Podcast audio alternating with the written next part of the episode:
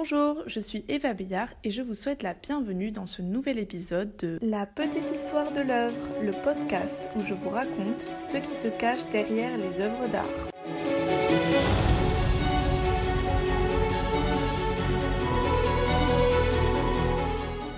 Aujourd'hui, nous allons parler de l'histoire qui se cache derrière l'œuvre L'école d'Athènes. C'est une fresque réalisée par Raphaël vers 1510. Je vous rappelle que vous pouvez la consulter sur le compte Instagram de la petite histoire de l'œuvre. Et si vous voulez savoir qui sont les personnages représentés dans cette œuvre et en quoi elle incarne parfaitement la Renaissance, je vous invite à passer ces quelques minutes avec moi. L'école d'Athènes est une des œuvres majeures de la Renaissance, cette période qui s'étend du XIVe au XVIe siècle en Europe. Elle marque une rupture avec le Moyen Âge et le début des temps modernes. C'est un renouveau de la pensée et des sciences humaines qui, contrairement au Moyen Âge, cherchent à s'émanciper de la religion pour se tourner vers l'humanisme. L'art occidental s'en trouve radicalement transformé par cette époque historique qui débute en Italie. Les peintres italiens sont les premiers à remettre à l'ordre du jour l'Antiquité grecque et romaine. L'apogée de ce mouvement est incarné par les grands maîtres de la Renaissance Léonard de Vinci, Michel-Ange et le plus jeune d'entre eux, Raphaël. Ces trois peintres vécurent à la même époque et coïncidèrent parfois, comme à Florence, Rome ou au Vatican. Les deux aînés de Raphaël l'inspirèrent beaucoup.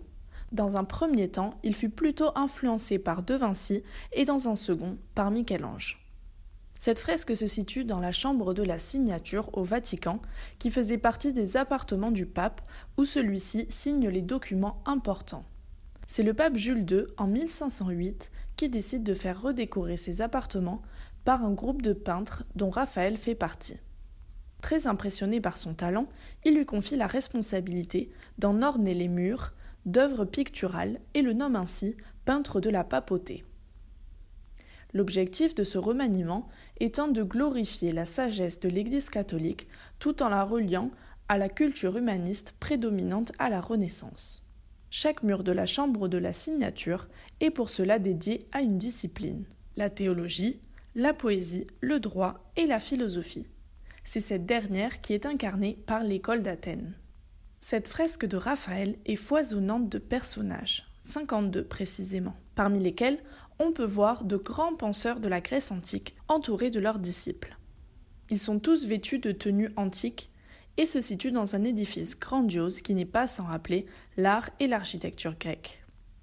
On dit d'ailleurs que cette création architecturale imaginaire est fortement inspirée de la basilique Saint-Pierre construite à la même époque par Bramante avec qui Raphaël était ami.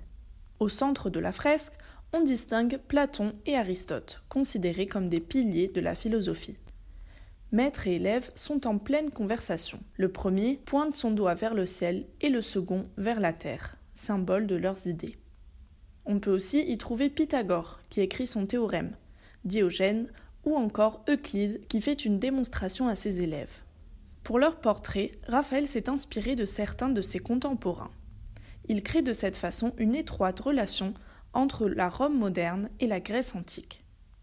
En effet, on reconnaît les traits de Michel-Ange, qui peignait à la même époque la chapelle Sixtine, dans le visage d'Héraclite. On affirme souvent que le visage de Léonard de Vinci est utilisé pour représenter Platon. Mais il existe des objections à cette théorie qui affirment que Raphaël ne l'aurait pas vu au moment de la réalisation depuis plus de dix ans. Et si vous cherchez dans l'œuvre un homme coiffé d'un béret noir qui semble fixer le spectateur, vous verrez que Raphaël s'est peint lui-même au milieu de ses personnages. Raphaël, de son vrai nom Raffaello Sanzio, est originaire d'Urbino, une des villes italiennes les plus influentes de la Renaissance que l'on surnomme l'Athènes de l'Italie. Son père est peintre, il lui enseigne donc cet art dès son jeune âge. Son talent devient rapidement flagrant et bien qu'il décède jeune, à l'âge de 37 ans, Raphaël connut un grand succès, notamment vers la fin de sa vie. Il recevait tellement de commandes qu'il possédait son atelier dans lequel près de 50 élèves et assistants l'aidaient à réaliser ses commandes en imitant sa peinture. C'est lui qui concevait ses travaux, mais il déléguait leur exécution. Les œuvres de Raphaël ont eu une influence irréfutable sur l'histoire de l'art occidental.